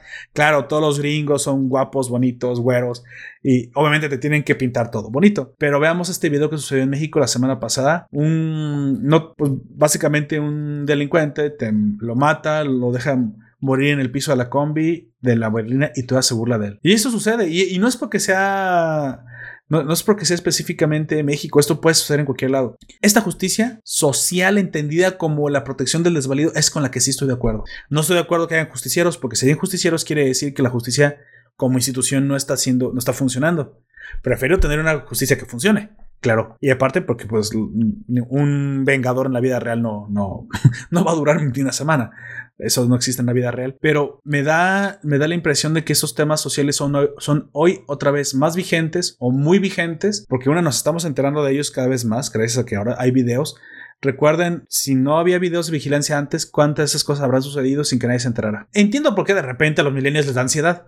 Sí, el mundo está cada vez mejor, pero nos estamos enterando de cosas cada vez peores, pero que ya sucedían. Sí, ya sucedían. Lo que hay que hacer ahora es denunciar socialmente, oye, necesito que esto tenga una solución. Y bueno, y en la vida real no va a aparecer un Green Arrow con una flecha, con una botella, con una flecha ecológica. Va, vamos a tener que nosotros ejercer un voto por quien creemos que nos va a traer justicia. Esta justicia social. Esto sí es justicia social. Ese chavo que murió en el piso, te aseguro que no estaba exigiendo que se le diera el fruto del trabajo de, alguien más, no, estaba exigiendo que se le dejara trabajar nada más. Bueno, y estaba en ese momento exigiendo que se le viera, dejara ver un doctor, pero parece ser que el asaltante, bueno, ya bien lo que pasó. Ya no quiero seguir hablando de eso, es algo muy, muy feo. Tampoco es algo que recomiendo que vayan a ver. Si, ya lo vieron, pues ya lo vieron. Si no lo han visto, no lo recomiendo, pero vayan a verlo. Las cosas feas se tienen que ver. Si no, no podemos cegarnos a, ese tipo de cosas. Pero entiendo entiendo la impotencia y la, necesidad de la psique humana de, tener un, vengador. Green Arrow viene siendo el Vengador, básicamente al nivel de calle, el que todo mundo desea que aparezca cuando unos tipos te están sacando tu celular y lo poco que has ganado en la semana de tu cartera y les patee el trasero. Y en el, obviamente Green Arrow trata de ser un poquito más light, creo que no mata, ¿no? Creo que Green Arrow detiene, se detiene, no mata, no mata. Entiendo que no mata. mata en nuestro especial de Green Arrow el alcohol cazador. Ahí, ahí, sí, ahí sí mata, curiosamente.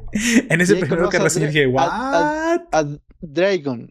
O la sexy japonesa buena para el arco. Oh, es cierto. Que le ganó, por cierto. Tiene efectos y se llama Honor, Honor Hack en este. Honor Hack en este, en este especial. Según Green Arrow, ella es superior a él, pero por, solamente por su juventud, ¿no? Según ah. en palabras de él. Pero bueno, todos sabemos que Green Arrow es el mejor cazador de todos los universos. ¿Para qué nos hacemos?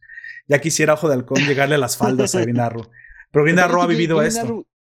por eso. Tiene el problema de que Dragon es la mejor cazadora porque tiene más disciplina. Y él, el pero que tiene, o sea, no. tiene la mejor puntería. El, el, género, rocandolesco que tiene Green Arrow es que es Charlie Ching. Es cierto. pero tiene la, de hecho, en algún momento en ese, en ese de Longbow, eh, él termina salvando a la, a la chica japonesa, porque la chica japonesa no tiene la experiencia ni el colmillo que tiene Green Arrow para la batalla. termina cazando un francotirador del cual la chica japonesa no se había dado cuenta. Esa es la gran diferencia. O sea, Green Arrow es como Batman, no es el más fuerte de la liga, uh, pero su colmillo, sus mañas, su inteligencia supera por mucho fuerza bruta y habilidad. Bueno, vamos dándole ya la recta final a, esta reseña podcast. Don Comics, ¿qué fue, ¿qué fue lo que más le gustó? Obviamente la historia, como ya la tratamos por encima, va de la resurrección de, de Green Arrow, el, cómo se conecta con su muerte y su resurrección, cómo es que Hal Jordan, pues como ya comentamos, lo trae a la vida y no lo debe traer a la vida, pero es su amigo y pues eso de andar reviviendo muertos genera problemas, pero bueno, ya lo reviviste, pues ya está aquí. Ya, ya, ya Hal Jordan, o sea, desmadraste el mundo y te echamos la culpa y ahora lo revives y bueno, no, no podemos confiar en ti, Hal Jordan, pero qué bueno que lo hiciste. Básicamente es algo así, ¿no? Ya, ya veremos cómo Batman se pone todo, todo nena, porque sí, creo que sí, Batman es un imbécil, el de, no, no, está mal que vuelva la vida, ah, de repente creo que tiene una visión muy blanca y negra, y ahí es donde un poquito Superman se deja ver un poquito más el por qué es el hombre de acero y por qué es el como el de la esperanza y lo trata de mediar. Es como la mamá. Que tenía frío. Y Batman es como el papá. Y Superman le dice, pero mira, es que ya está hecho, pero mira lo, mira lo bueno en lo malo. Creo que sí me gusta Superman. Creo que el que lo hayan bajado a nivel de mortal también le da una, una visión un poquito menos monocromática. Pero bueno, eso ya es la, opinión de cada quien. Pero por parte hay que ver la noche final. Ah, ok, me, nos lo ponemos. Pues bueno, Doctor Comics, fue lo que más le gustó de, la historia de Green Arrow? Lo que más me gustó es que bajaba los héroes superhéroes al mundo real. Sí. básicamente al mundo real. Estoy de acuerdo. Y tenía lo suficientemente, por ejemplo, eh, teníamos a Arsenal reconociendo que alguna vez había sido adicto a la heroína. Es cierto. Eh, Black Canary tenía su problema de que justo al momento de que todo pasaba estaba menstruando. Y Green Arrow tenía el problema de que cuando uno vuelve de la muerte siempre le duele la cabeza. ah, bueno, lo que pasa es que como yo no he vuelto de la muerte de un cómics, pues no sabía de ese dato. ok, creo que voy a, a, comentar de todo lo que pasó. Me gustó mucho. Mm, creo que me gustó mucho el cómo, cómo Kevin Smith, o sea, todo lo que dijo Don Comics, obviamente también me gustó. Y como ya lo dijo, pues yo tengo que decir otra cosa. Pero creo que puedo decir cómo es que hiló aunque es un poco de repente soso en la historia, creo que al fin y cabo sí le doy un, visto bueno. Me gusta cómo hila todos los héroes importantes alrededor de una épica epopeya de la resurrección de Green Arrow. Cómo es importante, cómo se siente el peso de Oliver Queen en el universo. De tal forma que hasta cierto punto, y debate aparte si lo logra o no, te hace ver que el mundo sin Oliver Queen es uno, el mundo con Oliver Queen es otro. Su es importante, él pesa, ¿sí? Lo que pasa es que a veces las caricaturas, las películas no nos dieron una importancia de él, lo vemos en, no nos dieron mucha importancia, no lo manejaron demasiado a él, de hecho no aparece, pero lo vemos en la serie un poquito más pesado, ahí vemos realmente cómo incluso hasta Flash se subordina a un héroe que no está a su nivel en poder, pero en inteligencia aún le falta mucho por, por alcanzar. Creo que ese es el Oliver Queen, la parte no tan oscura de Batman. Creo que se complementa. Muchos pueden decir que es una como una copia justiciera. Yo no lo veo tan así. Yo creo que sí tiene su propio nicho y tiene su propia personalidad. Pero lo que nos identifica a los humanos, hablando de los justicieros humanos específicamente, Arrow y Batman, uno, uno para cada nicho de, de, de villanos, es esta inteligencia, experiencia, empatía que combinada nos hace realmente superar batallas y superar problemas que incluso grandes dioses no pueden hacer con sus simples y vanos poderes. ¿Cómo es que la limitación humana nos lleva a encontrar de forma por necesidad, obviamente, y de forma casi natural, porque siempre hemos sido así, siempre hemos sido los débiles de la naturaleza, ya nos contaron en las ciencias naturales, no tenemos garras, no tenemos grandes colmillos, no tenemos mucha velocidad, pero sí tenemos nuestro ingenio. Y ese ingenio es lo que hace a Green Arrow pesar en esta historia. Me encanta cómo en algún momento eh, Kevin Smith, a partir de que muere y resucita en la, muere en el avión y resucita, eh, hace esta etapa, uh, la, digamos, la, la vuelve una clase de de historias sobre la heroicidad de enmascarados y también donde habla un poquito de forma política del liberalismo pasado de moda porque el mundo ya es liberal. Es, es curioso cómo esta visión eh, del autor hace que tenga un shock cultural Oliver Queen. Y, pero más que eso es precisamente cómo es que todos estos héroes colisionan, que son, recordemos, uh, Hawkman, Batman, Superman, Etrigan, Deadman, The Spectre, Oja Jordan, incluso un poquito mezcla por ahí, que no lo comentaré cómo, es muy genial, tendrán que verlo, hasta el Sandman de Neil Gaiman cómo todos colisionan en una épica eh, historia que cuenta el por qué, cómo y dónde de su muerte y resurrección y lo hace pesar a pesar de ser solo el cazador esmeralda. Es que te lo dicen, no es solo el cazador esmeralda, es importante. Y no te voy a contar, te lo voy a demostrar por qué pesa en la historia. Me da, mucho gusto al final, creo que, que, le dan su respeto a, a, Oliver Queen. Creo que es lo que quiero decir al final. Lo hacen pesar, lo hacen ganarse un respeto que yo creo que tiene, porque cumple una función importantísima. Y tal vez incluso el hecho de que no sea precisamente sus batallas épicas contra extraterrestres y, dioses, lo que lo hace tan humano, que es básicamente el Spider-Man de Marvel, que no sé si acabo de decir una, una barbaridad, pero así lo siento yo. No sé usted qué piensa Don Comics, pero me da la impresión de que, podría ser el, el, cine. Daredevil, ah, también. Bueno, pero es que Daredevil y Spider-Man para mí eran muy similares. Yo no los conozco tan, tan, tan a fondo. Pero recuerda que ambos luchaban todo el tiempo como con contra problemas sociales. También Spider-Man nació así. Digamos que Spider-Man después se convirtió en el Batman. Y Daredevil sí se quedó como más a nivel de calle. Pero eso es lo que me gustó mucho. Cómo es que entre dioses, Oliver Queen camina. Eso es lo que quiero, quiero contarles. Pues bueno, se los recomiendo muchísimo. Eso fue lo que más me gustó de, esta historia. el desarrollo, como ya me dijo Don Comics, no se los cuentes. Que lo escuchen. Eso ya no, ya no, ya no daremos más en eso, pero creo que más que el final, porque creo que esta historia se cuenta por el final, que es la resurrección, pues revive. Al final creo que eso es el punto. No tiene como que mucho chiste el hecho de que ya, ya, ya haya vivido, porque te lo cuentan en el primer tomo, en el primer cómic, es el cómo. Creo que esta es una historia en la cual se disfruta el viaje más que la llegada. No sé si usted opina lo mismo de Comics, como, como ve esta historia en específico. Me parece que sí. Me es parece que sí. Es la travesía, básicamente, la que disfrutas mucho. Lo que dice Roberto es que al principio es mejor que el final. Me parece que sí. Ok. Pues bueno. Porque me parece que el, dibujo de. Um, de Esther se acerca al, al, Animated. Trata de buscar el Teamverse, el Bruce Team de Batman. Hablamos de lo fines de los 90, pero no alcanza y queda, por lo menos a mí, desde que la primera vez que lo vi, bastante desproporcionado, no queda bonito. Sí, me parece que la de repente son raros sus, sombreados, sí sí, sí, los vi raros. intenta alcanzar, eh, parte muy bien, parte como ya, como dicen por ahí, parte como caballo inglés, pero termina como Bruce, como burro, como burro de, de carreta, una cosa así. y um, recomendado, ¿Ha visto Arro, Arro la serie de... Perdón, perdón, ¿ha visto Arro la serie de la Rovers? La de live action. Creo que olvidé mencionar que este es el Arrow, el de este, el de Quiver, el que más me recuerda a ese Arrow, ¿eh? a este Oliver Queen, que bueno, que ah. menciona es joven, pero es el que más me dio como que la impresión de parecerse en la personalidad y el cómo actuaba, sobre todo porque es la moderna. Hablamos de, de, Kevin Smith desde que salta a la pantalla, a la pantalla grande con su calcetines. eh, se ha tomado mucho del. hacemos una cita a otra, página, ñoño verso, del universo ñoño. Así es. Y él sabe que lo. En la medida que puede estar ahí dando vuelta, gana plata. Pero me parece que Kevin Smith. Eh, en este momento quiero intentarlo, lo intentó. Kevin Smith posterior ya no ni siquiera lo intentaba, eh, simplemente cobraba por eh, firma. Claro, claro.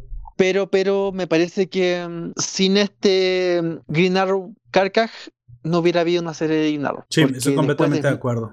Completamente. De Smallville probablemente hubiera venido una Supergirl o una Louis Lane in, en Metropolis o algo así. Algo así, así es. Pues ya, lo saben, si les gustó el Arrow de la serie, este Carcaj es lo más similar a los orígenes de ese Arrow. Como dijo Don Comics, el, el dibujo nos debe un poco. pero no es desastroso tampoco. si no hubiera sido por este Green Arrow, no hay salto a la tele. Exactamente. Pero hay que entender que este es un salto a la tele. Sí. Con todo lo que eso conlleva. Sí, sí, sí. Así es. Pues bueno, el, creo que no debo ahondar más. Creo que ya se dijo lo que se tenía que decir. Eh, me, gustó. Me gustó cómo manejamos esta, esta historia no desvelamos más de lo que debíamos y creo que tú la vas a disfrutar mucho si te atreves a leerla. Nada más te recomiendo que para leerla te unas a nuestro Telegram. Te estaré dejando, tenemos un nuevo servidor Telegram. Te dejaré el, vínculo en la descripción de esta publicación y en los podcasts comenzará a aparecer. La gran ventaja de Telegram es que nos deja subir pues archivos a la nube y yo no te lo dije ni te lo conté y lo voy a negar, pero hemos comenzado a subir también en la medida que pueda, las obras que estamos reseñando. Está todo el, zip de, este gran cómic. Los 30 o 40 capítulos son pequeños los capítulos, tienen 15 o 20, 20 páginas. 11. Por ahí. Sí, y lo puedes descargar y lo puedes leer en nuestro Telegram. Para los oyentes que, que están en el directo, se los pondré la, la, en el chat la liga, pero también la estaré dejando ya en las publicaciones. Es bastante nueva.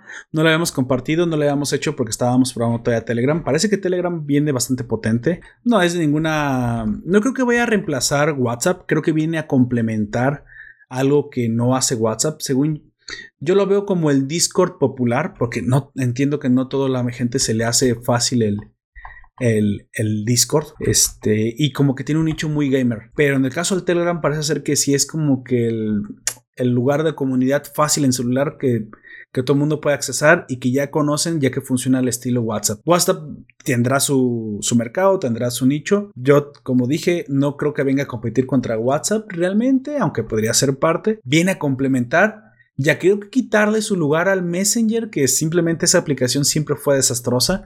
A mí nunca me gustó Messenger. Creo que realmente viene a, reemplazarla y a ser la opción para creadores de contenido y para comunicaciones en grupos mucho más eficientes. Así que les dejaré Telegram. Este, Hop usted dice que Telegram es muy bueno. Yo lo acabo de descubrir. Ayer lo instalé. Te lo lo confirmo, supongo. Eh, es la primera vez. Yo soy, yo soy un amante de la tecnología y obviamente adopto rápido, pero también tengo mis mi, recelo. Eh, fue, fue natural, fue bastante fácil adaptarme a Telegram y ver el potencial rapidísimo. Entonces, creo que no sé si realmente llega un momento a ser más de lo que es lo que es ahorita, yo pero. Soy, yo soy un amante de la tecnología. Pero sé que va en algún momento a reemplazar el Messenger, eso estoy convencido. No creo que WhatsApp tiene su nicho, pero esa capacidad de subir archivos infinitos a una nube compartida en grupos y páginas y canales que se manejen tipo grupo Facebook, creo que es un acierto. Y aparte es súper ligero. El, Facebook tendrá mucho poder, pero es increíblemente pesado. Yo no puedo creerlo que en pleno década de 2020 Facebook siga siendo tan pesado como es. Telegram tiene la, pues, la facilidad de la inmediatez. Es tremendamente ligero a, la WhatsApp y creo que eso es una gran palomita y algo que le está ganando muchos adeptos. Así que yo se los recomiendo. les voy a dejar el vínculo. No lo, no lo he publicado todavía. Hoy lo voy a publicar. Muy probablemente estaré publicando mañana ya en todas las publicaciones y reemplazando muchos de los descripciones de nuestros audios, donde ya pueden unirse a la comunidad de Telegram, donde, como repito, de la medida de lo que pueda, al menos los cómics son más fáciles, podré subirlos para compartirlos. Como siempre, la recomendación es si pueden comprar los originales, compren los originales. No estoy promoviendo piratería, solo estoy llevándoles cultura. bueno, hay cosas más orgánicas, pero hay una de esas cosas más orgánicas que es el olor a la hoja, abriéndose, abriéndose en todo lo que pueda. claro, Pues bueno, vamos entrando a, la, a la despedida de este podcast. ¿Algo más que quiera hablar de la obra? ¿Un último lo que sea Don Comics. Si no, lo vamos Este es un cómic.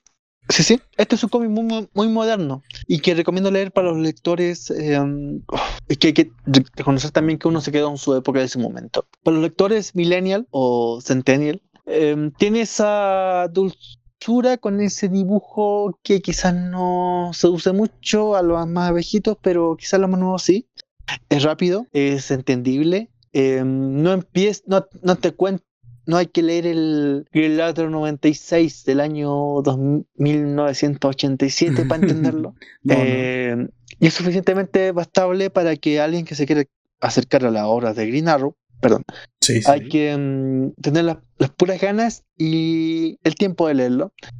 Em, como te digo, em, Kevin Smith tiene esta idea de la nueva, la nueva saga. Si situándose mucho en lo que hizo eh, Bruce Timm en el, en el Teamverse, en el Batman, en la serie animada de Batman. Y así lo hace con sus, con sus caricaturas. Eh, Phil Efters ayuda mucho. Phil Efters ayuda mucho en esta ilustración. Alguna vez aparece Etrigan, que es un personaje que aparece mucho después del 90 y después del Etrigan de Dennis, de Garenis. Me parece que él. Ay, discúlpame. Aquí hay una, una conclusión más allá de Green, Green Arrow. Pero Etrigan se, se, diluye mucho después del personaje de Garenis. Ah, ok. Green Arrow tiene. Perdón. Eh, Etrigan tiene una esencia más, más, más oscura todavía. Pero aquí aparece un, Etrigan más cerca de Garenis que de lo que Wagner no, nos, presupone en su, en su Etrigan. Ya. Pero recomendamos Carcaj, si te quieres acercar a los cómics, este es un cómic de los 2000. Es muy bueno. Si, te, si, te, si te gustó mm, Spider-Man de J. Michael Straczynski, te va a gustar eh, Green Arrow sí, Kevin Smith. Creo que sí, gran me parece que algún día tenemos, tenemos que hablar de Spider-Man de J. Michael Straczynski, que es una época también y que fue la precursora de este Green Arrow de Kevin Smith. Me parece que sí, lo traeremos ya que estamos haciendo estos podcasts más fáciles, más rápidos, mejor enfocados y que pues bueno, la, la, la, verdad estamos tomando un poquito más ya de, de, vuelo y experiencia en cómo contar estas historias tan complejas que de repente los cómics de superhéroes traen y el tiempo en el que se sitúan que las crisis, que las no crisis, pero bueno, en la medida que podemos contarte de una forma sencilla y podértelo traer, aunque seas un conocedor o no lo seas, aquí al fin y al cabo lo importante es la historia y hacemos nuestro mejor esfuerzo. Me dice al final Allen Marcells cómo van las retas en Among Us. Yo solo diré que esos hijos de su fregada madre no son mis amigos, me funaron Este, hiciera yo el impostor, chale. ah, tengo que aprender a mentir. tengo que aprender a mentir. Que me, sí. que me ah, lo, fu lo funó. Es que usted era el impostor, Don Comics. Usted era el impostor. Pero bueno, no pasa nada. Este, como siempre, somos compañeros y amigos de podcast. Eh, vayan a escucharlo, vayan a escuchar la, la FM es muy interesante. A todos, por parte, disculpa, pero hay que saludar a todos nuestros comentaristas, a Juan José. claro que sí. Juan, José y a Doñi, a Don Alegush. Eh, Alegush. Alegush, que estuvo con Gracias por escucharnos en este podcast. ¿Sí? ¿Tú tienes más? No, no, los estoy viendo. Son, son los que ah, comentaron. Durante el. Durante los que más comentaron fueron esos. Y también la FNMBO, junto con Allen Marcel. Supongo que son diferentes. y Juan José. No, diferentes nombres, pero de la misma persona, así es. Y al fin y al cabo, eh, todos los que nos escuchan en el podcast, que nos dejan sus comentarios y que lo descargan semana con semana religiosamente. Muchísimas gracias. Don, don Juan, Juan José Hoff, que es el entreprenado de um, Encode o Encode. Ah, perfecto, saludos. Una asociación de podcasts y que los escuchamos casi todos, salvo Life is Pero está muy bueno todo. ah, yo sí escucho, Allen. Mire, cuando puedo lo escucho. Lamentablemente, de repente comienzan a decir muchos spoilers de cosas que no he visto. Y ahí me salto cosas, pero no. Normalmente, con, normalmente estoy escuchando recomendaciones de Dark Horse. Normalmente estoy escuchando tiene Gene Mills que es nuestro negacionista preferido. Dice que se puede vivir de la geología buscando oro ilegalmente. Yo me pareció una historia bastante interesante y graciosa. Algo, algo muy rescatable de ese podcast. Todo el tiempo los estamos escuchando en la medida que podemos también.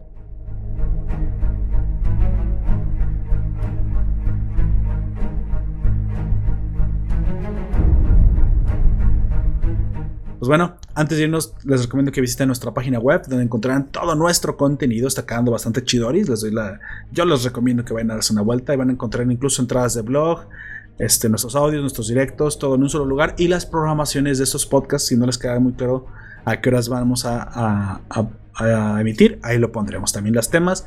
Y en algún momento estoy aprendiendo un poquito más de programación para poner votaciones y hacer una comunidad un poquito más interesante. La página web siempre es un respaldo bastante bueno.